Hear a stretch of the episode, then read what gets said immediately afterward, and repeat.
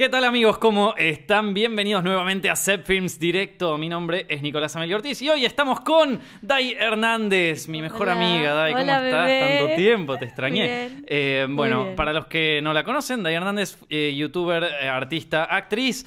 Recontra remil conocida, la deben conocer todos más que a mí. Así que no, no hay mucha introducción que haces. ¿Cómo estás, querida? Hace mil que no te veo. Bien, bien, bien, bien. La ¿qué verdad onda? que. Contame tus novedades. Bueno, estoy en medio de una mudanza. Epa. Creo que nadie lo sabe todavía, así que voy a contar después en un video un poco por qué esta mudanza repentina, qué es lo que pasó y todo, Claro. todo este tema en el que ando. Pero bien, viste que las mudanzas traen un poco de lío recontra mental. Dicen que una de las cosas que más te estresa en el, en el planeta es eh, ir, a- ir a la guerra y mudarte. En serio, ¡Qué no joda. turbio! Como posta.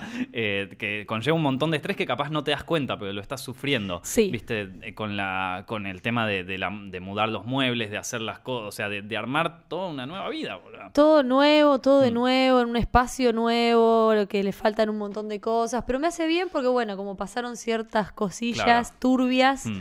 eh, que hicieron que se haga esta mudanza que no fue planificada.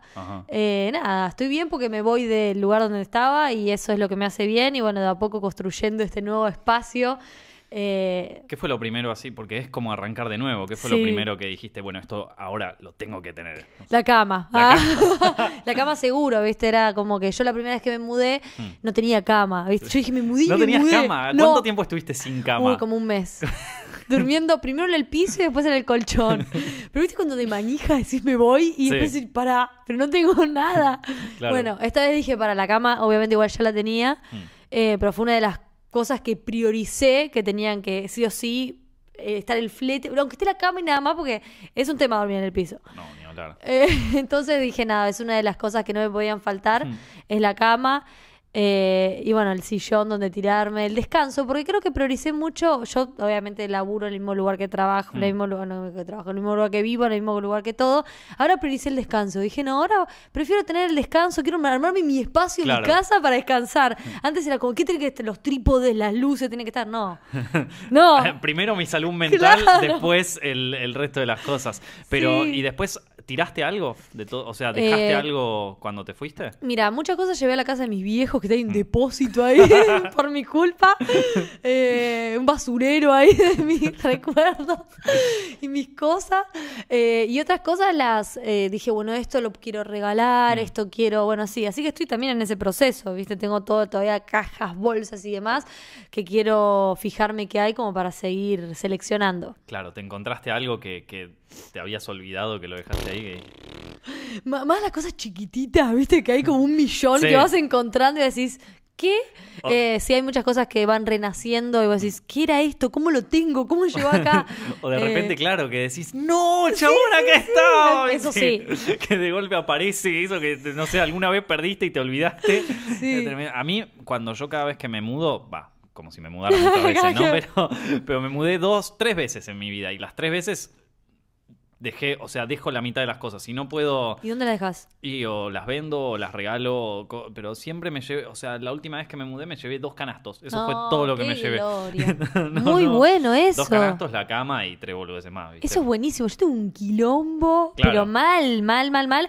Y digo, es verdad, tengo que tirar todo. ¿Viste cuando quiero prender fuego? Todas estas, estas dos las prendo fuego.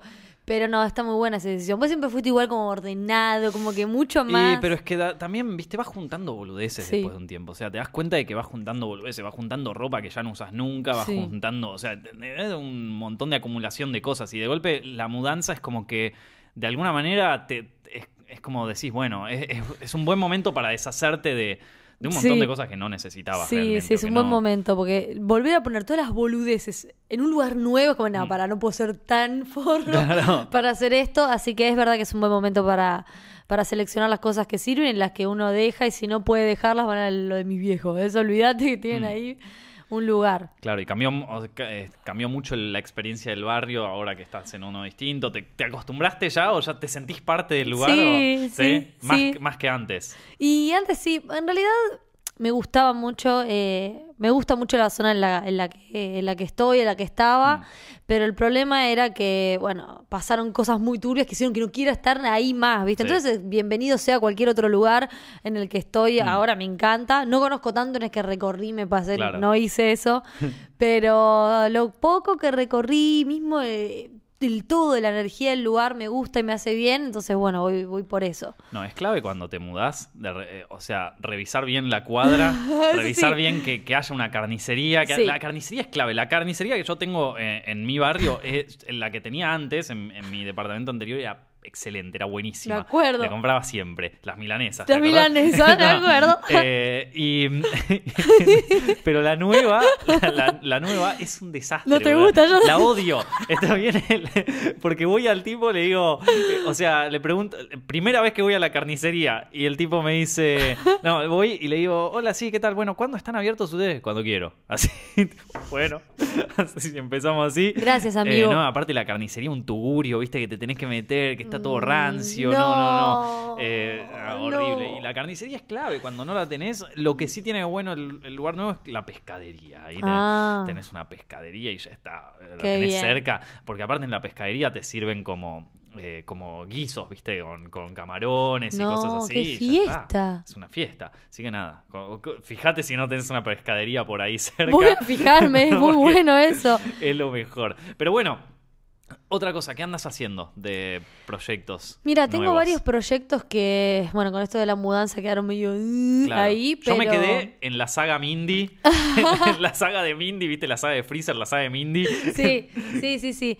Mira, para el canal de YouTube, en realidad, todo lo que es YouTube y las redes, estamos como en un proceso de decir, bueno, como nuevo, ¿viste? Decir, bueno, como viendo para en qué lado encarar. Obviamente sabemos para qué lado encarar, pero no es tan fácil de producir como tal vez lo que veníamos produciendo, Claro. que era más simple, ponele. Mm.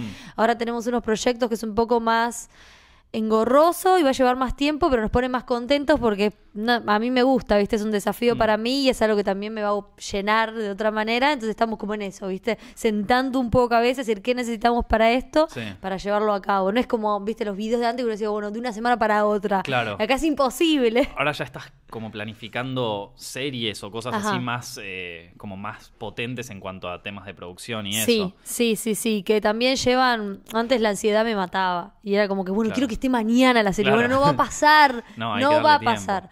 Y hay que darle tiempo, entonces estamos cayendo un poco en esos tiempos, Mm. adaptándonos, entendiendo que todo el medio audiovisual es bastante diferente a los, no sé, el ritmo que tiene Internet, porque viste Sí. que Internet tiene un ritmo veloz, que vos decís, Mm, chabón. ¿cómo? se-?" Entonces es como que difiere bastante de la creación misma de lo Mm. audiovisual y estamos como en eso, disfrutándolo, no diciendo, uy, la puta, sino diciendo sí, que obvio, piola, ¿no? Obvio. Lo- ah, yo creo que también es como un aprendizaje para nosotros, sobre todo. Porque, viste, nosotros dos como que medio crecimos al mismo tiempo Sí. con Seth Films y Die. O sea, yo te vi como cuando... Yo te vi crecer, ¿viste? así. Eh, y, y- y en el... O sea, y me, me acuerdo cuando, cuando estaba... O sea, ponerle 2015 por ahí, cuando era tipo la cumbre, por así Sí, decirlo. ¿Cómo olvidarlo? Eh, Ah, No, fue un buen tiempo, Fue pero también fue un tiempo. tiempo muy irresponsable en el sentido de que a- en cuanto a producción, ¿no? O sea, yo en ese momento, si yo me pongo a pensar las cosas que podríamos haber hecho, o por lo menos de mi lado, que podría haber hecho por estar en, en un, en un estado tan conocido y por decir, "Bue- y en ese momento Claro, bueno, el no, momento, esto ¿no? me va a durar siempre, yo voy a seguir sacando el videíto, que qué sé yo. Sí. Y ahora me parece que es un estado más de maduración, de decir como, bueno, a partir de ahora hay que empezar a ponerse las pilas, ¿no? O sea, Claro. vamos, vamos a empezar a hacer cosas grosas, cosas que, que, que, que- que lleven un, un poco más de tiempo y que valgan más la pena. Sí, capaz que en una zona un poco de confort en el que nos encontrábamos era como, "Ay, bueno, Claro. mira qué bien que nos va haciendo. Claro, tal cual. Y salir de esa zona de confort nos hace ver que, que podemos hacer más, Mm. mucho más podemos dar y podemos disfrutar mucho Mm. más. Está buena esa zona, que, que deje de estar tan cerca la zona de confort, ¿no? Porque si no el artista se achancha, Obvio. empieza a confiar y no, no está tan bueno. ¿Y cuándo fue que dijiste, bueno, ahora me quiero dedicar más a, a producción? Porque vos hiciste un par de producciones A mí así me un gusta poco más siempre. desarrolladas. Siempre me O gustó. sea, vos siempre decís que tenés una ídola. Sí, una ahí, la, la señora, la Cris, La la, Cris. Morena.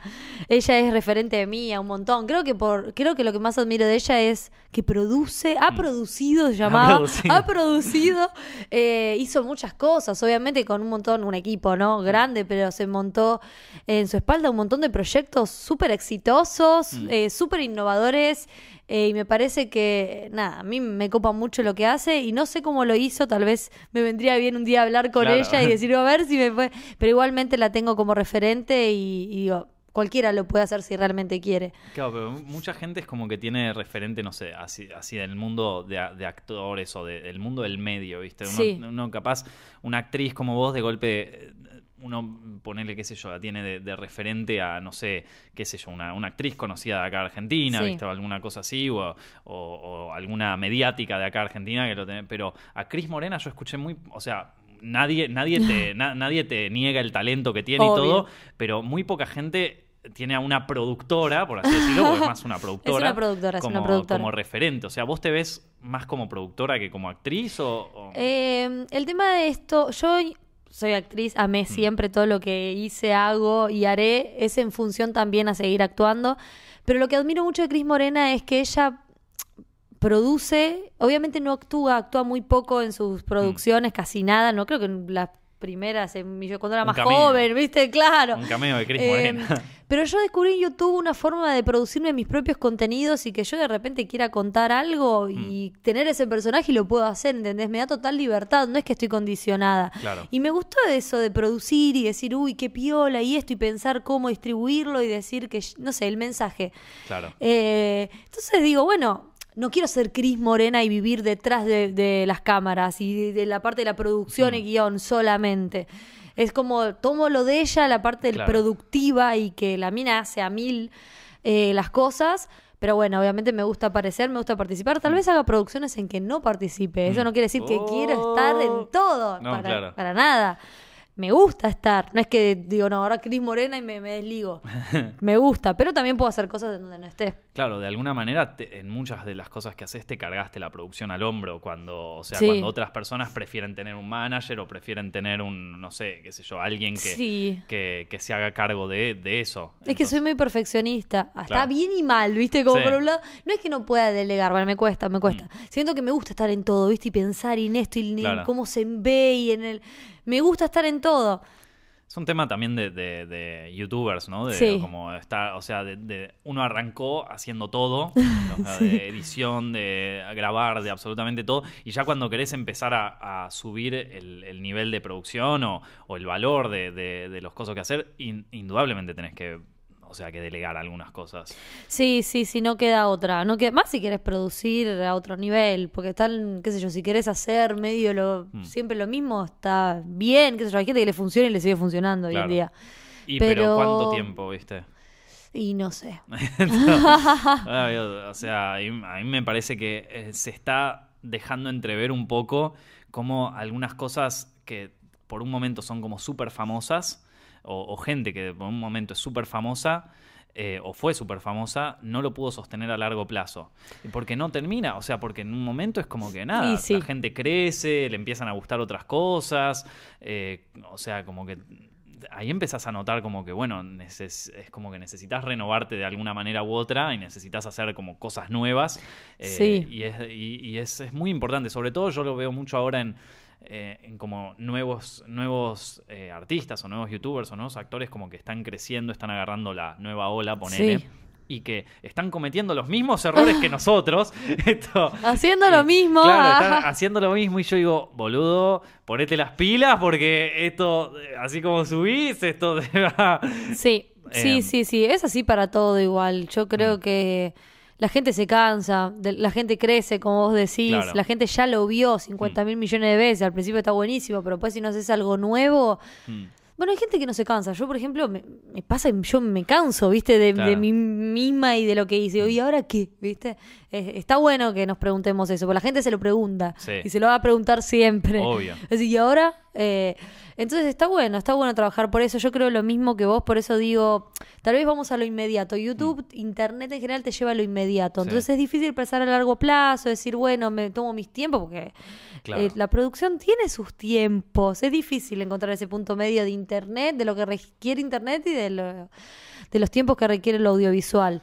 Hay contenidos que son más fáciles, Mm. la ficción no es tan fácil, la ficción tarda, tiene su tiempo, su momento, sus procesos.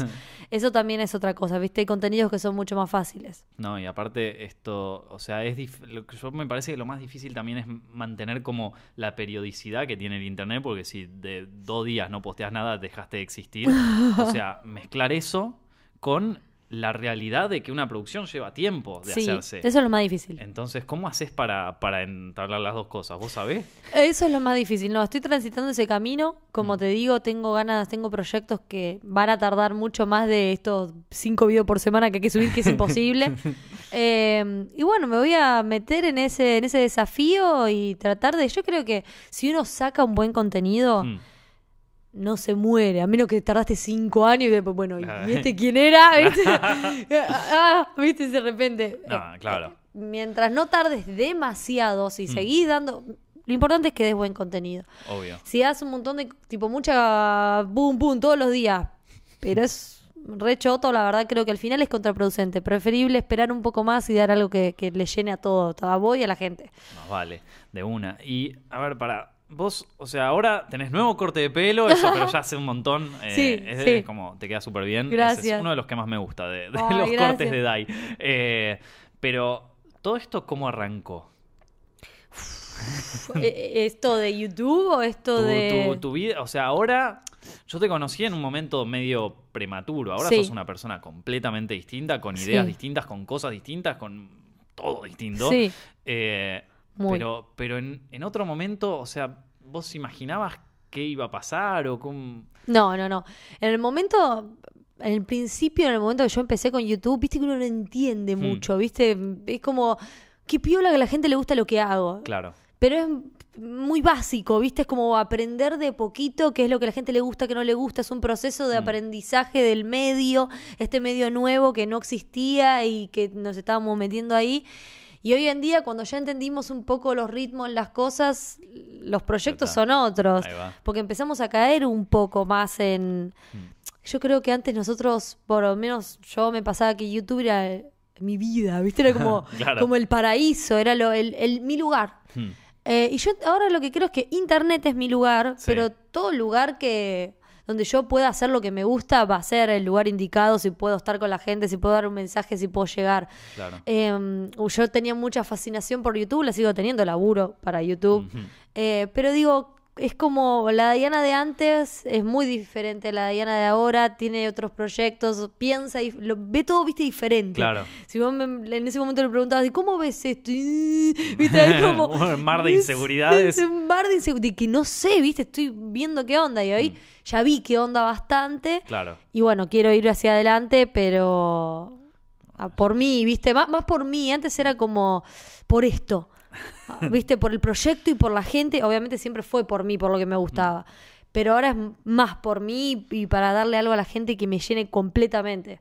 Claro, sí. Bueno, y yo creo que lo estás logrando, o sea, porque va, ya lo lograste en realidad, pero es como que ahora Y uno siempre quiere hay más, que llevarle un paso más adelante, un paso... Es verdad, es verdad. Pero, o sea, todo el fucking planeta salís a la calle, o sea, cuando yo salgo con vos por ahí, o sea, tre- 30 personas mínimo saludan. ¿Tuviste algún encuentro así loco con, algún, con Em. algún fan o con alguna cosa así, en alguna fiesta, en algún lugar, en algo? Mira, loco, loca, así loquísima, Mm. tampoco no. Sí me ha pasado, bueno, la chica que se tatuó mi nombre fue la que más me flashó porque en su momento es como... eh, ¿viste? ¿Cómo, se tatuó tu nombre? Tiene tatuado Dai Hernández, eh, pero es en el momento que me dice, viene un meet and greet, me saluda re normal y me dice, este es mi regalo, porque todos traían como una cajita, Claro. ¿viste? Algo. Este es mi regalo, hace así, muestra el brazo y diga Dai Hernández. ¿sí? Ese fue uno de los momentos más locos, lindos y no sé cómo explicar. Creo que es muy difícil de explicar. Eh, eh, Se tatuó Dai Hernández. se no tatuó Dai creer. Hernández, se tatuó Dai Hernández. ¿Y eso cuándo fue? Y eso fue eh, me parece que hace un año. ¿Y volviste a hablar con la chica? Sí, es una de las seguidoras que yo más veo, Mm. que más hablo, que más me encuentro. El otro día cumplió años y hicimos una sorpresa y fuimos a... Ah, lo tenés como. Tenés, o sea, los Es tenés muy, muy soy presentes. muy- yo soy muy pegada, viste, a, la- a Mm. las seguidoras que, que sé que están hace mucho tiempo. claro. Y ella me demostró estar en, en muchos momentos míos, ¿viste? Sí. Yo esto, Internet para mí es, obviamente es mi, mi descargo, mi Mm. arte, pero también es mi manera de cuando estoy muy mal, estoy Claro. ahí y ellos son mi refugio. Entonces yo sé quiénes son los que siempre estuvieron, ¿viste? Yo ya sé. Yo ya sé claro. quiénes son. Y no, nada, estoy muy agradecida y para mí son mi familia, no Mm. es como, eh, familia, es real. No, sí. Y por eso, bueno, nada, le hicimos una sorpresa, cumplió años hace poco y le hicimos una sorpresa, una merienda. y- Ah, mirá, muy bueno. Que Sí. caíste ahí, muy bueno. Pero es es que con, junto con otras. con otras que son como... El grupo, El tienen como grupo. el grupo de fans de toda la vida Sí. de, de, Sí. de Hernández. Pero bueno, esa, la del tatuaje es muy loca. Es muy, La es lo más. La del tatuaje es muy loca. Y después hubo alguna otra, así que. Y creo que como esa, no, siempre fue como tranqui. Creo que turbia me ha pasado lo de mi casa, ¿viste? Cuando empezaron a caer en mi casa y cayó un montón de gente. Y esa fue turbia por el hecho de que me puso en una situación, sentí cosas muy extrañas, nunca había, Mm. me había pasado. ¿Viste? Que de repente, porque no sé, ponerle, se habían quedado como muchas horas, como 12 horas ahí, de repente ya era la noche y seguían gritando. Mm. no. Y yo estaba en una situación complicada dentro de mi casa. Claro. Muy complicada, capaz. Que eso también empeoró todo, ¿viste? Porque yo como que no podía salir y a la vez tenía que resolver algo ahí adentro de mi casa. Pero ahí no, no. Fue feo. ¿Cómo, cómo haces para decirle, che, loco? Mm, vayan- no. váyanse a la mierda. O sea, no, no le dije nada, no salí, básicamente. es a que mí- no, no sabía cómo enfrentar eso. A mí me parece que llega un punto donde eh, está como, está bien, soy la figura pública, todo lo que vos quieras, pero después está la vida privada y es como, Claro. dale hermano, no, no, no jodas, ¿viste? O sea, ya, ya es... Es un montón, es un montón. Eh, a mí nunca me había pasado de esa manera, entonces fue como Mm. rarísimo, ¿viste? Es como que no sabía qué decirles. Después hice un video hablando del tema, explicándoles que, que por favor respeten, ¿viste? El, el lugar de uno, porque Mm. no es que yo no los quiero conocer, no, al contrario, como te digo, soy Claro. amo, soy muy Sí. fan de, de estar con ellos. No, Pero sí, me acuerdo todas las veces que, que salíamos y cosas, siempre era como Dai, siempre la, la más amiga de todo, como que se quedaba hablando, le preguntaba de la vida, ¿viste? Sí. Al toque ya estaba ahí comiendo con nosotros el pibe. Pero, Claro, es que sí, eh, no es que no me gusta, el problema es que, bueno, cuando ya pasa una línea, Sí. ¿viste? Es como que uno se siente incómodo. No, Y eso es lo que me... yo lo- lo saco a patadas. Sí, sí, sí, sí. O sea, a, a mí una vez me pasó, boluda, que volvía de una, de una fiesta, no sé si fue una fiesta o un, no sé, ah, un, como de, un- de unos amigos, ¿viste? Sí. Y volví medio pasado de copas. uh, eso es peor, Y- te enganchan, y ¿viste? volví medio. Y me tomé un taxi para mi casa porque ya eran poner las 8 de la mañana, ¿viste? Claro, ah, bien hasta ya, la... ya estaba hasta las manos, llego. O sea, y, y yo estaba, estaba como ya con ganas de irme a dormir y qué sé yo. Y bajo en el, paro en el taxi y, y en el ta- o sea, en el mismo taxi lo paró otra persona. Sí. Cuando yo bajo, esa persona dice, che, vos no sos el de. Uh, eh, vos no sos claro. el, el de Set Films. Y yo. Y vos todo y hecho... yo todo muerto, así todo rancio lo mío, y digo. Así. El tipo me miró como, no, nada, nada, está todo bien, está todo bien, loco de mierda, fue corriendo. Y Claro, te vio ahí en Turbilandia ahí vos. Sí. Siempre relaciones así con suscriptores como vos tenés la mejor onda del planeta. Y vos bien y rancio yo ahí. la ansiedad completa. Es que a veces, boludo, ponele. Una vez pasó que de golpe iba caminando. O sea, poner ahí, hay cosas donde yo digo, che, ¿qué onda acá? ¿Viste? Claro. Porque, eh, primero que yo no, no, no soy muy. O sea, vos tenés una facilidad para comunicarte con la gente. Yo en ese caso no. Entonces, Claro. de repente, a mí me viene alguien, me saluda en la calle, yo no sé muy bien cómo reaccionar. Claro, te da como, te pone una claro. situación que no sabes manejar. ¿Te Entonces, incómodo? eh, no sé si incómodo, pero es como te- que no, no, como no me lo espero, no sé. Claro, como- Claro, eh, entonces no sé muy bien qué responder. Y peor todavía, si, si es más raro todavía, entonces como Claro. si de golpe te dicen, hola Nico, ¿cómo estás? Capaz que bueno, Sí. puedo. Nada, hola, ¿qué tal? ¿Cómo estás? Pero, eh, eh, vos sos el youtuber ahí de la otra cuadra y yo como, Claro, es una situación que... trague la tierra, mono, y no Sí. sabes qué, qué reaccionar. Menos 8 de la mañana, Claro. totalmente rancio. No, bueno, esa fue como Esa el- fue- el caer bajo, pero... o sea, Qué fue- feo cuando te encuentran en esas situaciones. Porque uno que da una imagen, va, qué sé yo, es que uno es humano, ¿viste? La gente Sí, no. piensa que, no sé, ¿viste? Que no, y hay veces que me, me han encontrado en un bondi, ¿qué haces en un bondi? Claro. Pues soy una persona, ¿viste? Como que. Tal cual. viejo en Bondi, qué sé yo. No, ¿Pero y- qué haces en Bondi, viste? Sí, posta. Y de. No, no, viajas en Eh, avión. no, no sé qué hago acá, perdón, plin, y Claro. desaparece. Esto es tu imaginación, niñita. Pero vos ponele, o sea, eh, pero claro, porque pasa que vos haces de tu imagen una Sí. marca también. Sí, o sea, eso es de- alguna manera, entonces la gente es como que empieza a asociar capaz no con la Diana Hernández de la vida real, Sí. sino con, bueno, la, la que ve en Instagram, la que es una, una marca. Claro. O sea, o sea, mucho buscan las mejores fotos, postean lo mejor, a veces haces un, un contrato con alguna marca y entonces trabajas con ella, te, te convertís medio en un producto, Sí. quieras o no. O sea, eh, uno puede estar en contra y qué sé yo, pero un- a ver, vos laburás en Instagram, por ejemplo, y ¿qué es Instagram? Son fotos. ¿viste? Sí, son Entonces, fotos. vas a mostrar como el lado más, más atractivo eh, visualmente para, para atraer más personas y, y para que más gente te vea. Entonces, la gente se imagina eso capaz. Y te ve en el colectivo, que es algo lo, lo menos atractivo del planeta. Claro. Volviendo a las 8 de la mañana, ¿viste? Claro, ¿y este qué? ¿Qué hace acá? ¿eh? No, claro, sí, uno muestra que eso tiene un poco las redes sociales, Mm. ¿viste? Que como que todo el mundo muestra el mejor lado Obvio. y capaz que Uy, no, no pasa nada. Capaz que-. Eh, lo encontrás personalmente y nada que ver. Se crea como una fantasía, hay como un mundo paralelo en internet. No, solo para mí o para vos, sino para todos. Sí. Hay un mundo paralelo. Sí, viste que aparte de golpe vos pensás, bueno, esta persona le debe estar yendo increíble, mirá si vive todo el tiempo de viaje, está tremendo. Y de golpe es como que nunca se fue de viaje, se fue una sola vez de Claro. viaje y de- todos son fotos resubidas de, de hace 80 años. Es que sí. Y pero también, o sea, lo loco es que esto, o sea, nosotros lo pensamos desde la perspectiva del creador de contenidos. Pero vos pensás que esto afecta de golpe a una familia. Ponele, eh, de golpe una madre que se vuelve loca con el Instagram y empieza a publicar Uh. todas cosas así, mi vida perfecta, qué, qué sé yo. A mí me pasó de estar con mi vieja, no te Sí. O sea, yo ponele, no hablo de redes con mi vieja. Vos, vos, Sí. porque tu, Yo porque mamá la, es parte, la de- es meto la parte del programa. Claro. Pero de golpe mi vieja no sabe nada de eso. Y entonces es como que de golpe me dice, ah, no, mirá esta lo que postea, de que está en tal lugar siempre con la familia. Y yo digo, pero ma, es, es como que. Claro, eso es una Es lo foto. que muestra, no, no es su vida así. O sea, es, eh, y, y cómo. O sea, eso te afecta. de alguna manera te afecta. Sí. Porque de golpe es como que todo el mundo se convierte en un potencial modelo. Porque sí. O sea, y uno dice, ¿por qué ella sí, yo no? ¿Viste? Claro. uno empieza a compararse. Sí, sí, sí. Y capaz que lo otro que ves es todo armado, ¿viste? Te- Recontra, te está ahí, boludo, hay una persona toda rancia atrás que está toda transpirada Pero subiendo la foto.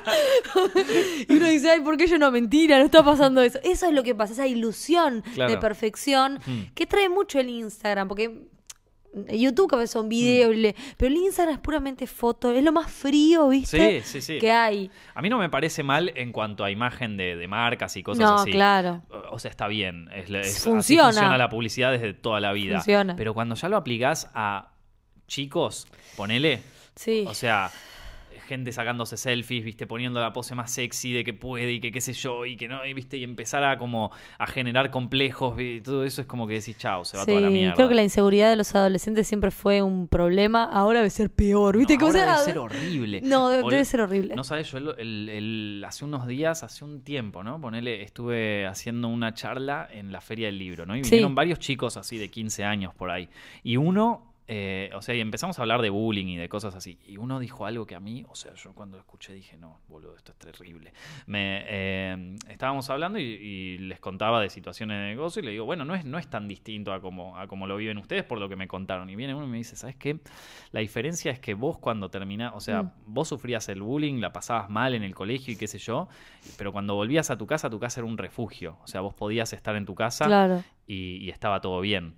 Eh, ahora el, el quilombo te persigue a tu casa. En las redes ¿entendés? O sea, sociales. siguen las redes y siguen todos lados. Eso es terrible. Man, yo como, uh, boludo, qué cagada. Pero es verdad. O sea, si bien en internet tiene muchas cosas como a favor, también tiene como su, Sí. su, su parte como pe- peligrosa, sobre todo que yo creo que tendrían que empezar a hacer algo con el tema de, de- de la edad de empezar a usar redes sociales, porque ya te, te volvés loco. Yo tengo un amigo mío que es profesor y que sus alumnos de 8 años ya tienen redes, boluda. No, no, es una locura. Eh, no se puede. Porque sos muy chico, no tenés ni idea, ¿viste? Es Mm. como que es un momento muy complicado. También lo que tiene el internet es que es un... Fíjate una biblioteca gigante Sí. con cosas buenas, cosas turbias, ¿viste? Cosas de la vida en general que capaz Claro. que nadie te dice y está bueno saberlo, pero también la edad que tengas para manejarlo, ¿no? Es como que una cosa es, bueno, entrás cuando lo podés psicológicamente soportar algunas cosas, y otra cosa es que entré como un chiqui... Claro. ¡Pum! Te la van a meter por cualquier lado porque es turbio. O sea, la verdad, amo el internet, soy fan del internet, soy un bicho de internet desde que pude, ¿viste? Mm. Pero es verdad que hay cosas que son turbias para los chicos. Yo creo que ahí los padres son los que tienen más que el internet. El internet está Sí, y va a estar. Sí, obvio. Me parece que depende más de los padres decir, bueno, en- puedes entrar a esta biblioteca, pero por lo menos esta parte nada Claro, más. sí, Todavía pero- hay puertas que no puedes cruzar. No, pero ¿cómo, cómo o sea, no, debe ser un quilombo, pero es, verdad, o sea, es como medio, claro, esa arma de doble filo. Sí. En algún sí. punto es como que... Es hay- bueno. Yo creo que los, eh, los adolescentes de ahora están mucho más informados que antes. Mm, Tienen posturas hacia un montón de cosas sí. más que antes. Yo en el momento no estaba tan informada y, eh, viste, tardé para entender algunas cosas o informarme de algunas Mm. cosas. Ahora los pibes tienen mucha información y pueden sacar sus conclusiones, pueden escucharnos. Mm. Porque creo que nosotros también somos como referentes en decir, uy, qué bueno, puedo escuchar. Antes no se hablaba tanto de algunos temas. Claro. Tiene su lado bueno, pero bueno, también tiene su lado ahí rancio Y bueno, y es- peligroso. esto de lo que vos decís, de, de ir informándose, también tiene su lado peligroso. Ah, yo te tiro toda la contra, ¿viste? No, eh, de que de golpe vos te armás como, o sea, vos empezás a pensar, por ejemplo, que la Tierra es plana. Y te Sí. empezás a ver videos de que la Tierra es plana y empezás a leer tweets de que la Tierra es plana y entonces empezás a buscar información y empezás a decir, ah, mira, entonces este opina igual que yo y estos videos dicen lo mismo que yo y de golpe te vas cerrando en esta idea y, y ocurre, o sea, yo te digo, la Tierra es plana, pero... Pero eso ocurre con- en todos los ámbitos de la vida. Imagínate que de repente sos una persona cerrada o con creencias y te vas juntando con uno que opina igual y de repente tenés un grupo que opinan igual y sos... Claro, pero yo creo que antes eso se, se volvía como más sectario, ¿viste? Más de un grupo cerrado. Ahora toda esa gente tiene una voz que está equiparada con un científico, ¿entendés? Porque, eh, bueno, pero él me dice esto, pero es, noti- pero es mentira, ¿viste? Mentira porque soy un- tengo 80 años de, de laburar Sí, acá. obvio, obvio, hay lugar para... En Internet hay lugar para todos. Mm. Siempre fue el refugio de un montón de gente. Mm. Yo creo que para mí fue un refugio, ¿viste? Para Y encontrás cualquier cosa, ¿eh? Capaz cosas bien turbias, morbosas, de gente con... comple- Hay gente que está reunida por eso, ¿viste? Sí. Pero no sé, o sea, si la va a encontrar ahí, la va a encontrar en otro lado, me parece. Es como... Internet tiene lo bueno y lo malo. Capaz que vos buscas información sobre algo y también encontrás páginas que hablan en contra de eso. Claro. Obviamente uno ve lo que quiere ver. Y sí, vas a ir, está. bueno, pero eso es más de uno, porque la información está completa, pero uno va a decir, no, por acá, por acá, hasta que te metes al fondo, viste, Sí, bien después ya te volvés un, un enfermo ahí Claro. del, del otro lado. ¿Vos está, estás interesada en algún tema ahora de, de internet así particular o en alguna cosa? Yo, por ejemplo, estoy súper interesado en teorías conspirativas. ahora Me estoy viendo ¿Posta? teorías conspirativas de Hollywood. O sea, bien específico. No sabes las cosas que estoy encontrando. Wow, Sí, sí, no, sí. no, no, de eso no. No, estoy con una etapa de, de investigar sobre las energías, sobre las cosas. Encontré algo que se llama el Ho'oponopono, si no me equivoco. ¿Qué? que es un método hace muchos años de cómo tomarse la vida y cómo seguir adelante. Es muy largo, pero está bueno y estoy Mm. como investigando eso, que nunca lo hubiera encontrado si no fuera por internet. Claro. Yo creo que ¿qué? ¿Viste? Y está buenísimo, está buenísimo, me encanta. ¿Pero de qué? A ver, para... Em, ¿Qué es un como de las energías de la vida? Habla de cómo tomarse las cosas Mm. y cómo cuando uno, cuando uno tiene un problema, Hmm. eh, lo peor que puede hacer es preocuparse por ese problema. ¿Y pero Porque le da haces? entidad, porque, porque creas tú una atmósfera de líos y de cosas, de energías Claro. hacia eso que te atrae más hacia eso. Entonces es como un método de cómo hacer que los problemas se disuelvan más rápido, Sí. enfocándote en otra cosa. Por el poder de la mente, y que eso es real, porque Hmm. uno puede crear cualquier cosa con la mente. Y es real y está buenísimo. Pero eso lo encontré en internet y dije, wow, es algo que viene de hace muchos años, pero no, nunca se habla. Eh, y después investigué un- algo que yo nunca creí, siempre fui muy escéptica con el tema de vidas pasadas. Yo dije, nadie tuvo vidas pasadas, siempre lo creí. Y ahora como que empecé a leer cosas, todavía me falta porque empecé, digo, no puedo creer que le estoy dando lugar a, este- a esto, porque yo siempre fui, no, la vida es esta gente. Claro. Siempre dije que para mí las vidas pasadas tienen que ver con un poco, como que es un poco pretencioso del ser humano, ¿viste? Como, decir... Eternizarse en la. Porque el ser humano necesita ser Claro, sí. y ser y haber sido siempre. Y, y no sé, viste, hay tantas cosas. Está bueno darse también el momento, la posibilidad de darse cuenta que no siempre puede tener la razón y ver otras teorías y ver otras cosas. Todavía no investigué. Estoy justo lo encontré Está- hace dos días. Y de- ahí. ¿cómo, ¿Cómo llegaste a lo de las vidas pasadas? ¿Qué? Me pasó algo muy loco. A ver. Eh, hace eh, unos días estuve en un momento de crisis Hmm. horrible por una cosa que me había pasado que yo te Sí. conté, pero que todavía no conté públicamente y por esto me mudé. Fue muy loco. Fue muy loco. Eh, de repente encuentro un anillo en el piso, en la alfombra de mi casa. Que no, este no te anillo que tengo puesto. No, Este apareció. anillo lo había encontrado en la calle, buscando otra cosa, encontré este anillo, nunca le di bola y lo dejé ahí. lo volví a encontrar ahora cuando me mudé, Claro. rarísimo. Que aparte, ¿por qué estaba ahí? Si yo lo había guardado en un cajón, nunca me lo saqué. Entonces, yo estaba muy mal en ese momento. ¿Viste cuando estás rancio? Sí, sí, ¿Viste sí, que estás en un momento malo que no sabes qué hacer de tu vida? Encontré el anillo y eh, eh, tiene la flor de lis. Yo la conozco porque fui a scout mucho tiempo y es el símbolo de los scouts. En- o sea, por eso como que dije, ah, es la flor de lis y la googleé. Mm. Cuando googleé la, flor de lis, encontré esta página del Bien. Ho'oponopono, que es como la forma de tomarse la vida, que pará, que no tenés que darle tanta bola a las cosas, que la Mm. tenés que dejar soltar. El arte de que te chupe todo un huevo. claro. es buenísimo. es que es como, más, como confiar en, en- en- en el universo y dejar de hacerse tanto problema por todo. Es como, bueno, ya se va a solucionar, ya todo acomoda las cosas. Es como más de bueno, Mm. Confía. es verdad. Para mí ah, es, es un tema de hacer un balance entre un poco la responsabilidad de uno, pero no pasarte de responsable, porque ahí mucha gente se puede empezar a aprovechar de vos. Claro, no, Porque tenés un- no, una, Una, un- una noción tan responsable sobre las Sí. cosas que de repente yo te puedo decir, bueno, Dai, eh, ¿me puedes traer esto? O, bueno, Dai, ¿me puedes cuidar al gato? ¿Me No, puedes hacer claro. esta cosa? Y, y de repente es como que te, o sea, tu propio, vos misma te generás como estrés que... Sí, nada, sí, te sí, sí. No, decir, eso "Ah, no. Ahora no puedo, ¿viste? Ya está. No, claro, claro, no, no, no, hay que encontrar ahí el punto. Eh, y bueno, y así fue como encontré esa página y empecé a encontrar, y encontré, encontré de una manera muy rara, ¿viste? Mm. Claro. que encontré un anillo que, que tenía un símbolo, googleé el símbolo, ¿me viste? Estás, estás Sí, en un sí, sí. momento muy raro de tu vida. eh, y ahí encontré un montón de cosas que te juro necesitaba escuchar, fue muy raro, esa Claro. cosa rara que, que me pasan a mí. Eh, y ahí fue cuando encontré todo eso y digo, yo creo que Internet tiene magia Hmm. siempre voy a encontrar un lugar eh, Sí. ahí. Siempre voy a encontrar mi lugar. No, no me puedo quejar tanto porque es como cuando lo necesito, está ahí, ¿viste? Como, uy, Claro. siempre que una puerta que me lleva sí. hacia un lugar. Y por eso, qué sé yo. se- seguís bien, eh, claro, porque ya el ponele cuando yo era chico me acuerdo que muchas cosas las encontraba medio en foros, en cosas así. Ahora Claro. en toda esa magia de, de aquel momento, la que me estás contando ahora, me cuesta mucho más encontrarla, porque ya no hay foros, o sea, ya es todo en Facebook, en Instagram, en redes. eh, y, ¿Te cuesta más encontrarlo? No, no, encontrar un tema en particular lo encuentro. Sí. Pero me cuesta encontrar eso de, de, por ejemplo, antes vos ibas, estaba buscando un tema en particular, qué sé yo, está, no sé, te enteraste de que hay una línea del subte Sí. escondida, ¿viste? Acá en, Sí. en Buenos Aires, que existe, hay una ¿Posta? línea de subte fantasma, ¿viste? No, te sabía. de eso. Hoy lo buscas en internet, artículo de Wikipedia, listo, ya está. Antes era tipo... eh, encontrabas tres foros, ¿viste? Y uno decía, ¿sabes que yo la vi? Queda en tal Es que eso lugar?". tenía más, es esa como- magia de investigación. sí, sí. Sí, bueno, a mí me pasó con este tema porque no es algo que, que se conoce mucho todavía. Entonces entré como un foro y vi comentarios y la Claro. gente, y de ese comentario encontré otra palabra que la busqué y ahí fue como.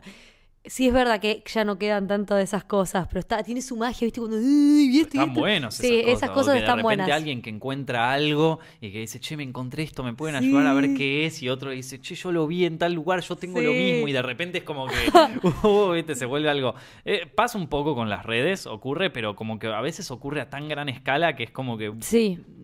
Yo creo que cuando las cosas empiezan a mecanizar y de Sí. repente ya es Wikipedia quien habla, ¿viste? No es la gente que comparte. Claro. Es como, me parece que la tecnología eh, va, va llevando hacia eso, ¿no? Mm. A que todo sea tan mecánico y frío que hasta Sí. el internet empieza a ser así. O sea, loco, las fotos, ¿viste? Claro. Estos foros que ya no están. eh, se va perdiendo. Yo creo que el internet, el- lo más lindo era que era muy muy humano, Sí. ¿viste? Estaba ahí, vos encontrabas la escoria y la encontrabas, Claro. pero bueno, era también parte de lo que somos. Y ahora es como, bueno, todo se va poniendo como vemos Mm. enlatado y eso es lo más feo para mí. Es que de algún modo funciona, porque, viste, vos, Obvio que o sí. sea, te atrae más gente, porque todos esos algoritmos, viste, que te eh, con inteligencia artificial, que saben Sí. lo que vos querés, viste. Eso es re Entonces, loco, de miedo, miedo mortal. y- pero, eh, o sea, vos entras a, a YouTube, yo encontré videos que no sabía que los quería ver, que no los quería ver, pero que de repente me veo media hora mirando un video de cómo construir una parrilla, ¿entendés? O sea, es como, y no me interesaba y no quería saberlo y, no, y estoy media hora viendo esa porquería, ¿viste? O sea, indudablemente funcionan. Sí, para funcionan. que te quedes más tiempo viendo cosas o que te quedes más tiempo en la plataforma, pero es como que se deshumanizó completamente, como decís. Sí, sí, sí, cada vez peor, ¿viste? Mm. Esta la red neuronal y que una máquina, un cerebro está manipulando sí, todo sí. y que no sé, bueno, es un montón. Es un montón. No sé a qué vamos, ¿viste? Disfrutemos el momento. Sí. Hagamos lo que nos gusta, qué sé yo qué va a pasar después, capaz es un monstruo gigante. Yo creo que es un monstruo, va a ser un monstruo que come video, no sé. Mal. Como- Claro, tenés que alimentar ahí a la bestia, ¿viste? Sí, se va yo con- creo que es algo turbio, pero bueno, es muy difícil saber a dónde Mm. vamos. Yo creo que en dos años pasan un montón de cosas. Y sin embargo, viste que los problemas siguen siendo, o sea, los problemas básicos siguen siendo la misma boludez, viste, de que Sí. me dejó el chico, de que estoy enojado con esto, de que mi mamá, viste, como que, o sea, tenés Sí. toda la tecnología y qué sé yo, y hay temas tan boludos que, que no los podemos resolver por Pero más somos humanos, imagínate que, que ya perdiéramos lo, lo- lo más sensible que, que es eso de nos peleamos con mi vieja. Si ya perdemos eso, somos... ¿Qué somos? Bueno, es que en algún momento... no, que no pase. No, o sea, ojalá que no pase. que no pase. Si no, ¿de qué hago videos? No, pero ¿De qué escribimos? en algún momento, o sea, de alguna manera, viste, qué sé yo, ponele, no sé, te digo, Tinder, ponele. Sí. O, o aplicaciones así de, de- de, eh, citas online. Ya despersonalizaron esto de ponerse novio totalmente. De hecho, ya muy, o sea, Es depende, es una nueva forma. Yo tengo, bueno, unos amigos que se casaron, se conocieron en Tinder. sí, sí, sí, no, oh, yo también. Es una forma de conocerse. Antes estaba tipo el solos y solas, que era un coso, era como una reunión en un, un salón. tugurio, ¿viste? en un salón que hay más gente a tal las nueve, ¿viste? Que creo que eso era peor, porque ni siquiera podía. De un día vos podés eh, estar en el Tinder y decir no, no, no, no. Ahí de repente no puedes decir que no. Y te sentaban en una mesa o algo así, creo que era, y rotaban. Creo que eso es peor, Sí, boludo. sí, no, Eso olvídate. es peor, es- puede ser más pérdida de tiempo y todo. ¿Qué sé No, pero yo? lo que digo es que ya hay una, o sea, vos pensalo, o sea, lo de solos y solas ya es como el extremo, o sea, tristísimo. Pero vos pensás que hay un montón de pibes, ponele de 15 años, que lejos de querer hablarle una- a una chica o de chicas que lejos de querer hablarle a su pareja o lo que sea, eh, se- o sea, ya dicen, bueno, voy a Tinder, total, ya está. O sea, voy a tal app y esa es su mentalidad. O sea, así piensan que es la única manera de, de- De conseguir. de conseguir alguna cita, ¿viste? O cosa. Eh, yo, yo vi eh, hace poco un, un gráfico que decía las búsquedas de búsquedas similares a cómo conseguir novia o cómo conseguir novio eh, o qué sé yo, cómo besar, ¿viste? Cosas Sí. así. Todas esas búsquedas eh, a partir del 2012, que es cuando sale la mayoría de las apps para el celular, em- de, de citas, empezaron a bajar. Empezaron a bajar radicalmente, ¿viste? Y, y siguen en baja. De cómo conseguir novia. y sí, ese esas tipo de preguntas cosas. que la gente se Claro, hacía. tipo preguntas de Google. Claro. Y, y- y bueno, entonces algo de alguna manera re- refleja un poco la, cómo cambia la- las relaciones interpersonales de la, de la gente. Bueno, pero en Tinder vos podés estar mucho. O sea, para mí es muy raro porque es tipo un catálogo de personas. Pero ponele que te juntás con la persona y ahí el humano no, no resurge. No es que es puramente. Bueno, hay gente que sí. Bueno, antes la gente tiene de todo. Mm. Sí, es Desde verdad. la época de internet, relaciones a distancia, puramente de internet, puramente de MSN. Me parece que la herramienta de, de internet siempre Mm. dio lugar a. Estoy detrás de la computadora, me creo un montón y te voy a hablar Sí. y me- te amo y capaz que nunca te vi. Pero es un montón. Va, qué sé yo, es un montón. Eh, es difícil, ¿viste? Cuando no viste o no, no, no sentiste la energía, no estuviste ahí con la persona. Mm. No, sí, tal es cual. complicado. Pero igual, supuestamente, Tinder es la posibilidad que lleva hacia el encuentro. Mm. Hay mucho que capaz que el encuentro nunca pasa, o bueno, pero eso pasa en cualquiera, Claro, sí, me parece, verdad. cualquier sitio de internet. Es verdad, es cierto. Pero bueno, entonces, y a- bueno, aparte, o sea, vos vivís, eh, sos una rata de internet ahora. Yo soy una rata, siempre fui una rata de internet, siempre. ¿Y tenés tiempo para hacer otras cosas? Eh, mira, como soy un quilombo y soy súper desorganizada, eh, no, pero estoy tratando de que sí, porque si no es como que tengo ganas de hacer handball, me encanta atajar o fútbol. Handball. Yo soy, fa- soy arquera, de- mm, siempre fui y nunca, y de que estoy con YouTube nunca volví. Hmm, Y siempre digo, qué piola, ¿viste? Cuando uno necesita desconectar y decir, Claro. che, tengo que hacer alguna otra cosa si no me voy a morir, ¿viste? es como, digo, qué lindo, me encantaría volver a atajar. hmm. Eh, me encanta. La bicicleta No, también. Me y, y no, no te podés hacer como un tiempito. O sea, yo sé ahora con el tema de la mudanza y qué sé yo, pero. No, ahora es un quilombo. El tema de, de estar en un equipo es que si vas a un club es muy difícil poder seguir los tiempos de un club. Claro. Sino que tenés que encontrar unos am- amigos, ¿viste? Y de Mm. repente decir, bueno, nos juntamos. Que eso es complicado, ¿viste? No sé, que la gente vaya. Sí. Eh, pero si no, prefiero, qué sé yo, salgo, me gusta mucho andar en bici y hacer cosas así como de, de ejercicio, ¿viste? Mm. Sí. Eh, que te le ayudan a liberar. Llega un punto donde lo necesitas de Sí, repente. más cuando sos un bicho de internet, ¿viste? Cuando estás todo el tiempo maquinando y uh, en un momento tenés que hacer algo del cuerpo porque si sí, no te morís. Porque si no, no tenés. O sea, hay que tener como un balance entre cuerpo y mente. Sí. Porque, O sea, y lo empezás a notar. Ahora. Yo no hacía nunca ejercicio cuando era chico. Sí. Nunca. Eh, y siempre era como que todas las actividades que hacía era toda mental, ¿viste? Ahí en Sí, la compu, todo el día en la compu. Y después un día te empezás a sentir mal y no sabes muy bien por qué es. Y de pronto te empezás a hacer ejercicio y por más de que yo odiaba hacer ejercicio, de repente una actividad que detestaba y que seguía detestando en ese momento, empiezo a ver como, bueno, pero estoy un poco más flexible, puedo, puedo, me siento más tranquilo con cosas y Claro. de repente te empieza a gustar y te, te empezás a copar y salís a andar en bici y todas Sí, esas es cosas. que hace bien. Es, es muy difícil.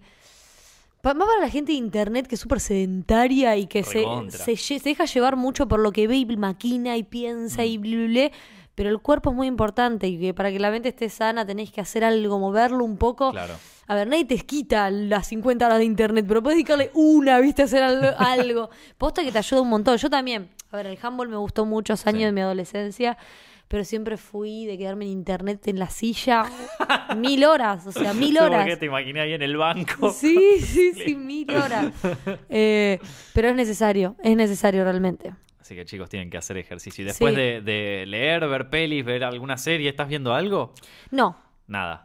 no, no, bueno, sí, un poco la de Luis Miguel. Muy bueno la de Luis Miguel. Sí, sí, estoy viendo un poco, me sorprendió mucho, ¿vos la viste? Eh, vi el primer capítulo, un pedacito. Bueno, a mí me sorprendió mucho la Mm. historia porque pensé que iba a encarar para otro lado, ¿viste? A mí mucho Luis Miguel Sí. nunca me había interesado, no es que yo soy... Pero sos fan de Gilda. Soy fan de de la Gilda. peli. Eh, sí, de la peli de Gilda me encantó, me encantó el mensaje que deja, me encantó toda la película de Gilda, lloré desde el principio a fin, ¿viste? No sé qué me pasó en esa película. ¿Viste que va a salir una peli de Rodrigo? Mm, sí, sí, sí, no sé bien cuánto sale. El Potro. Sale creo que el mes que viene. Me encanta, número uno, voy a estar ahí mirando. Vas a ser la primera que la primera. Eh, pero con Luis Miguel fue como, a ver esto, y de repente me enganché mucho. Eh, tiene una historia muy turbia, demasiado Mm. turbia. No, primero fue como que esto es verdad, y después hasta me puse a investigar si era verdad, porque me pareció un montón. Eh, me sorprendió. Mm. Me sorprendió. Es la única serie que estoy viendo ahora. Dicen, no sé, de- decime si me estoy equivocando, ¿no? Porque lo había escuchado como que él escribió, él tenía un libro, o algo así, que el Sí. libro se estaba, está basado en la serie, pero él o su representante o no sé quién pidió como que no se hablara de determinado capítulo o de determinada parte en la serie. Eh, mira, él en realidad pide que no se hable de un montón de cosas. Porque vos no, no sé si sabes un poco de las cosas turbias que le pasaron. que la- Algo del padre, eso Claro, sí. pa- eh, o sea que la madre está desaparecida hace muchos años. Ah, la madre desapareció y nunca la encuentran, no la, no eh, la buscan, pero bueno, sigue desaparecida hoy en día Mm. y, y bueno, el padre tiene mucho que ver, estuvo muy turbio mal. Entonces hay muchas cosas de las que él pide que no se entre ni se vaya, por más de que se decide igual contar Mm. una historia, porque vos estás decidiendo contar, pero hay cosas que él prefiere como no hablemos de No, esto, claro, que no ¿viste? de. Porque es, la verdad es muy fuerte, a mí me sorprendió mucho. Pensé que iba a encarar para otro lado, ¿viste? A ver Luis Miguel la serie, Es ¿viste? un thriller entonces. Sí, sí, te deja, te pone mal. Claro. Es turbia, es turbia, es turbia. Decís, la puta madre, no puede ser. ¿Y ya la terminaste? No, es que en realidad sale un capítulo por semana y todavía no terminó. Ah, mirá, muy bueno. Creo, porque el último no lo vi. Claro. No, yo me, me vi al principio, pero después tenía que hacer otra cosa y no lo tuve que dejar. No, pero todo, eh, me, me pareció interesante. De- a- ¿Y de alguna peli? ¿Fuiste al cine? Eh, hoy voy al cine. Hace bastante no iba. La última vez que fui al cine, bueno, bastante no iba. Fui hace una semana. eh, que fui a ver esta de mm, Te atrapé. Te atrapé. Horrible, no lo vayas a ver, es una cagada, la peor película del mundo. Eh, no, me pareció aburrida, no, Claro. me parecía como que los primeros 10 minutos me contó algo y me lo siguió contando durante una hora y 20 más y fue como, pero yo entendí. O sea, como que no, nun- es muy raro, tuvo una estructura, capaz que a la gente le gusta, ¿viste? No, No, no la- es de mis comedias, Ah, es una comedia. sí, no es de mi tipo de comedia. Eh, para mí es muy difícil hacer comedia, ¿viste? Es como muy Mm. particular la comedia y esa no me gustó, me pareció muy lineal, pero desde el minuto uno como que nunca pasó nada. Claro. Eh, y la verdad que fue como, viste que cuando vos no vas al cine paga una reentrada, Sí. ¿viste? Que aparte Que me salió me carísimo. loco. claro, loco, estoy pagando un montón de guita, ¿viste? Eh, me dormí todo, no pasó. Te juro, me dormí. Me dormí. Eh, y ahora voy a ver esta de La Purga, La purga, la nueva. la nueva que se llama 12 horas para sobrevivir. Y no sé. Bueno, ¿viste? Yo vi las primeras de la purga. Ah, yo también vi. Está buena la idea. Es, A mí es me una gusta. buena idea eso de la. O sea, es como súper in- inverosímil de Sí, entrada. sí, Pero sí. si te si, si decís, Si bueno. te metés en la claro, historia. Si, si decís, bueno, ya fue, es como que es una fiesta. A o mí sea, me gustó. A mí me gusta meterme, a menos que sea una cosa que, que ¿viste? Me gusta meterme en estas historias y me gustó mucho. Vamos a ver qué onda esta película, ¿viste? Cuando empiezan uno, dos, tres, cuatro, yo no sé si la Ya la quinta, quinta. está, ya ¿De entendí, ¿viste? ser? Tipo las del juego del miedo. Sí, que la- 80, ¿viste? La una estaba buenísima. La dos, La dos más también. o menos. La tres ya, ya empezó a desbarrancar. A mí me gustó la 3. Me gustó la 3 y ya no, ya como que llegué hasta la 3. Yo creo que a partir de la 2 Mm. funcionaba más como una La 1 serie. me pareció un montón de tiempo muerto ahí. No, la 1 es una fiesta. A mí me pareció como un montón de... Como, a mí me, me dificulta esto de la misma locación, dos personajes hablando dos horas enteras, y como... eh, Y pero muchas series son así. Sí, Es tipo, obvio, y funciona. hablando y dos horas ahí, plano sí. contra plano. Pasa que yo vi la hola. 2 y después vi la 1. Claro. Entonces no es como que me atrapó la historia, porque la historia te atrapa, o sea, Sí. eh, la historia, lo que cuenta está bueno. Capaz que si lo hubiera visto de primera digo, uy, qué copado. Mm. Que yo ya vi la 2 Ya sabías. y después de repente me fui un estático de una sola locación contando Claro. exactamente lo mismo que antes. No, aparte ya sabías el final. Sí, si viste la 2 sí, ya sabías sabía lo que pasaba al final. Entonces Sí. como que te arruinaron todo. Exacto, sí, sí, sí, sí. No, no fue tan buena ver la, la primera después de la segunda, pero me gustaron. La Juego del Miedo me gustaban. Creo que después ya la número 6, 7 ya no vi. Pero por eso tengo esta duda de la purga, ¿qué onda? ¿Viste? Creo que la número 4, no sé bien cuál es. Así la que vamos a Purga ver. 5 me parece. Listo, amigo, ya está. Ahora sale una peli que yo quiero ver que se llama Rascacielos. Que Rascacielos. es una cagada. ¿Viste esas pelis que son tan chotas que decís Sí. esto lo quiero ver porque va a ser una cagada? Sí, pero es tipo así fuerte"? de, de las típicas como... mm, Te, voy- te- te voy a- Sí, te la, te la sí, cuento sí, así para que- O sea, el póster, el póster de la película es la roca ubicada de rock al, al tipo este, a Dwayne Sí, de Rock Johnson. sí. Bueno, es ese tipo saltando de una, de una grúa así de, como de una grúa de, de- de construir Tru- sí, edificios. construcción. O sea, está saltando de esa grúa a un edificio que está en llamas a una ventanita. Y está tipo la grúa, el tipo saltando, la ventanita. ¿Qué? ¿Pero de qué sea, trata? ese O es el. Flashé cualquier otra cosa. No, claro.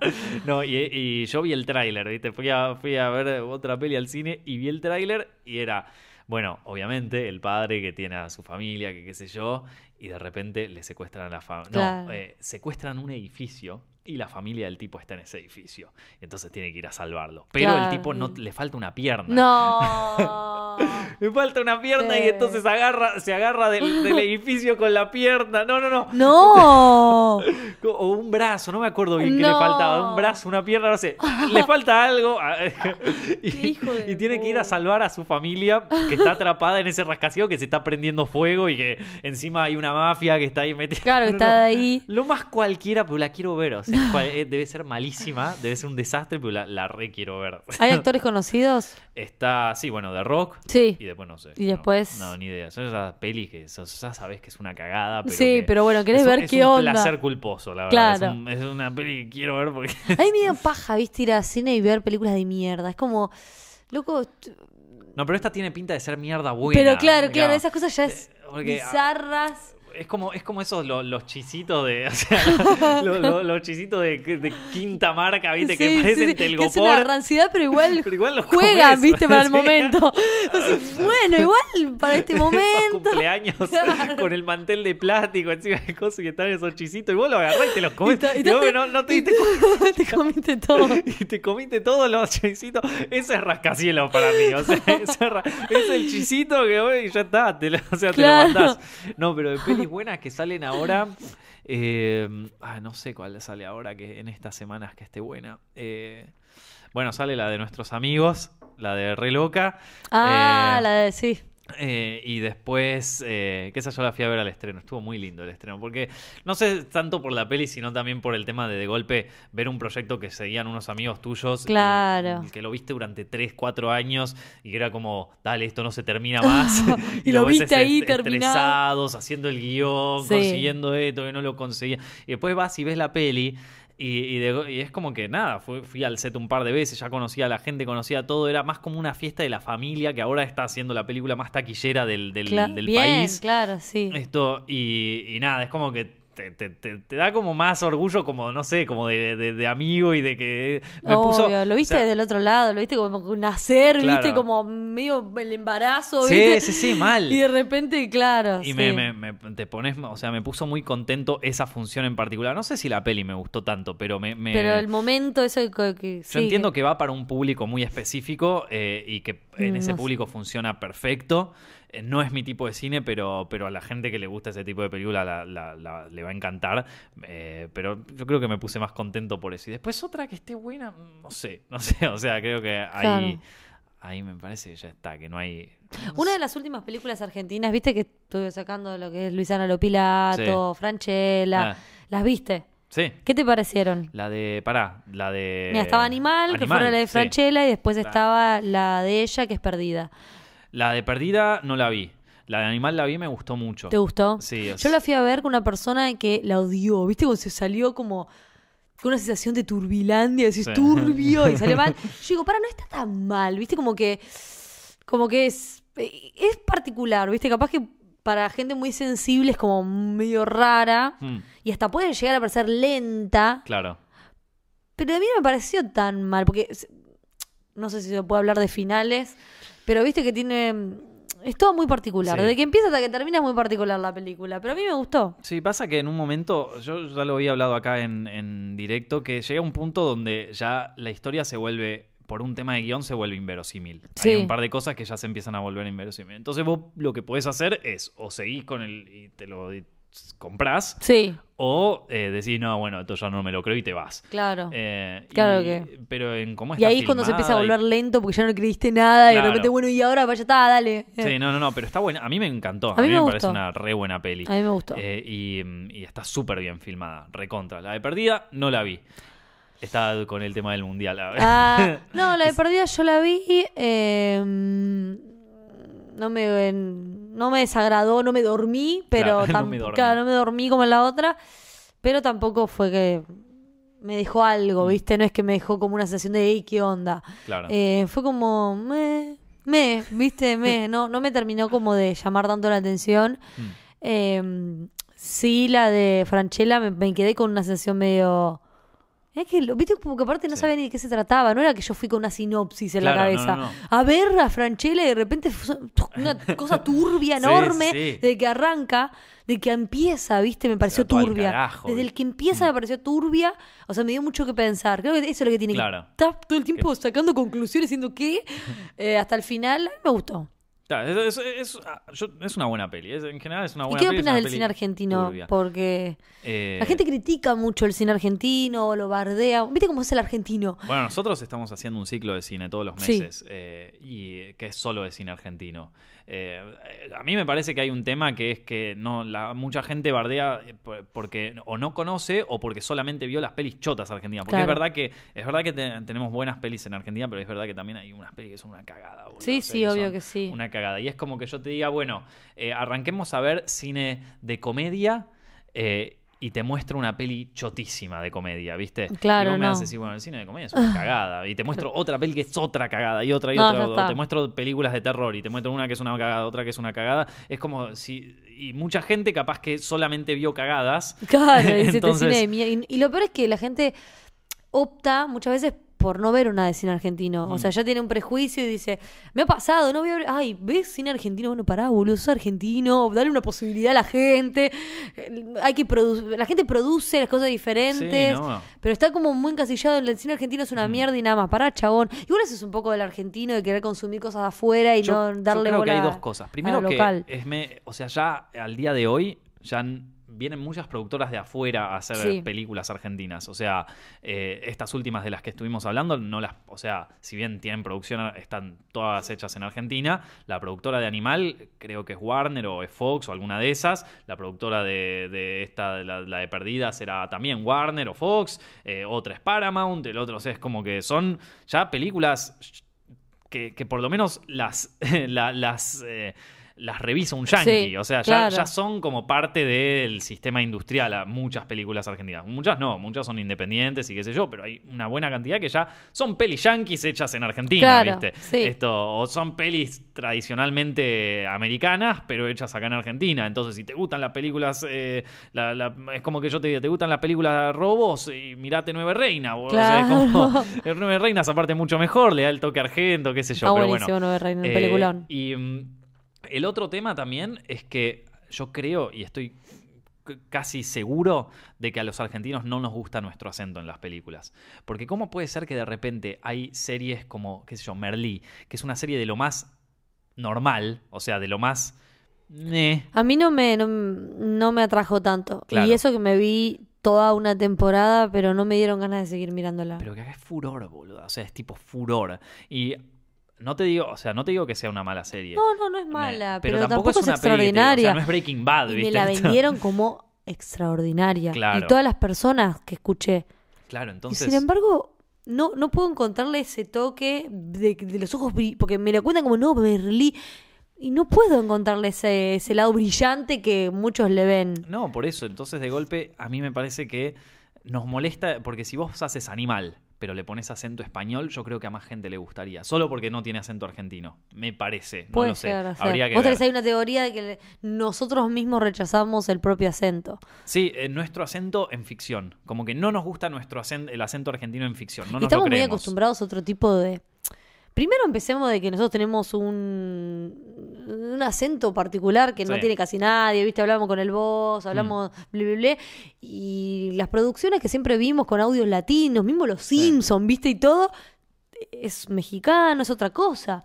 Entonces puede que dé un choque cuando vos ves lo audiovisual, que es similar a otro Claro. tipo, y de repente, viste, ahí hace un ruido, pero es nuestra culpa para mí un poco de que las producciones de siempre, hay muy pocas producciones nuestras que hayan, se- Sin embargo, las que más éxito tuvieron en el país son las que más como las que más tienen el, el germen argentino, por decirlo. O sea, Nueve Reinas. Nueve Reinas. o sea, no la puedes pensar de en otro país. Está el centro, el microcentro, Sí. Puerto Madero, los, eh, los tipos, cómo hablan, la forma de hablar. O sea, es una película argentinísima. Argentinísima. Esto, los simuladores, Los ¿viste? No- No, te puedes simuladores. imaginar los simuladores que no sea argentina. O sea, es una Claro. película. Es una serie argentina en, en todo sentido, ¿viste? O sea, Sí, sí, Peretti, sí. ¿viste? Ahí hablando. O sea, es como que no, no, hay, no, no existe otra manera de, de pensarlo. Me parece que no es tanto el acento, sino... Bueno, igualmente Animal es muy particular. Es muy particular. Creo que puede herir sensibilidades de, de la gente y le, lo excluye de lo popular por Sí. eso. No sé si por el acento, sino porque habla de un tema que capaz que hay muchos todavía, viste, como... A mí me pareció como... Me gustó, pero entiendo que con la persona que fui como que se horrorizó, viste, como... Pará, no es así, pero entiendo que lo que le causó... Mm, Eh, el acento pa- para, mí va porque los contenidos que, que se hicieron sí. No son como Nueve Reinas, como los simuladores. Esas cosas van a funcionar, no importa el acento que tengan, Bueno, porque son extraordinarias. Son, obviamente que hay que hacerlo. No, pero para, se hizo Nueve Reinas Yankee y es una Una cagada. cagada, es sí. una cagada. No sé si la viste. No, no la vi, me dijeron que era una cagada. Es- es una- Pero, ¿qué le falta? Pues no la vi, la verdad. No, no, o sea, le falta todo. O sea, Alma le John C. falta. Reilly haciendo de Darín. Es como, No, le falta alma, No, no, entonces. claro. Entonces es como medio la batalla entre el alma argentina, pero es, como el conseguir el balance perfecto entre argentinidad Y, eh, y, y es como, viste, ahí, ¿qué hace? Eh, no sé, es, es difícil. Estoy analizando un poco las pelis de Cifrón ahora, viste que se fue de- del Hombre Nuclear, una película yankee que iba a ser. No, no Eh, y, mm, y te pones a ver un poco, y el tipo tiene mucho de, o sea, tiene mucho de narración clásica, Sí. pero le, le mete como el toque de inocencia argentina en algunas cosas. ¿Viste esto de que viene Mario Santos y le dice, ¿qué pasa? Que no trae la escarapela, es Sí. 9 de julio, ¿viste? o 25 de mayo. O sea, ese tipo de cosas que es muy del humor de Cifrón, ¿viste? De Sí. repente que está en eh, Darín ahí en la cárcel en Relatos Salvajes y viene la familia y le trae la torta de cumpleaños, que es la torta típica de la, de la pastelería que encontrás acá con el muñeco de Cars trucho, ¿viste? Sí. que, que le trae la cosa así, es como dentro de una eh, de estructura súper, súper eh, como eh, tradicional, mete cositas así argentinas muy, muy de, detalles así súper argentinos que quedan perfectos, ¿viste? Sí. A mí me parece que es ahí me parece que se puede encontrar algo, por lo menos para hacer un tipo de ficción argentina que funcione bien, creo. Sí, sí, está bueno eso. Está bueno seguir conservando lo que nos lleva a otro, a, a- a lugares nuestros, ¿viste? Claro. Porque hay veces que miramos tanto los yankees que si intentan copiar algo de afuera, Mm, se pierde el alma de esto que estamos hablando, que tienen estas películas, estas series que obvio. Llevamos a, lo veíamos en la tele, lo veíamos en nuestra casa y se metía y estaban ahí. Y hasta uno lo hace familiar, ¿viste? Con Sí. los personajes. Yo, está bueno lo que decís, porque es verdad, te lleva como a meterte y decir, loco, es, es- es mi casa, Mm. Claro. puede ser mi amigo. Sí, es muy argento Sí, esto. como que es súper grandilocuente, Sí. pero en algunos momentos es como, ah, es re como yo. Sí, ¿no? sí, sí, sí. Y esa alma Mm. eh, me parece que, que es lo que vende. Sí, para, o sea, si le encontrás, es un balance que hay que Sí. conseguir. Porque de golpe vos tenés tiempo de, valian- de valientes. Sí. La canción del payaso Plin Plin, que se le acuerda a todo el mundo. Eso es recontra argentino y que después se le para la rueda y se fuma Sí. un porro. Sí, toda la me historia. acuerdo. Eh, y después tenés al tipo a Peretti caminando por, por el, un rascacielos ahí, tipo súper Claro. comercial en, de Hitchcock, viste así.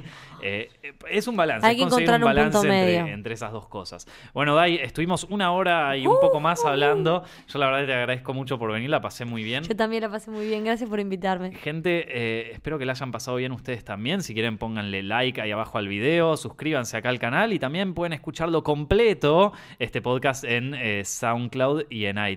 Tienen todos los links ahí abajo en la descripción, chicos. Muchas gracias por ver este directo. Gracias, Muchas Dai, gracias. por venir. La pasé muy bien. No sé. bueno, es una charla de amigos. Ah, Eh, la paso, la paso muy bien. Muchas lindo, gracias. gracias. Nos estamos viendo en el próximo podcast, chicos. Un beso muy grande.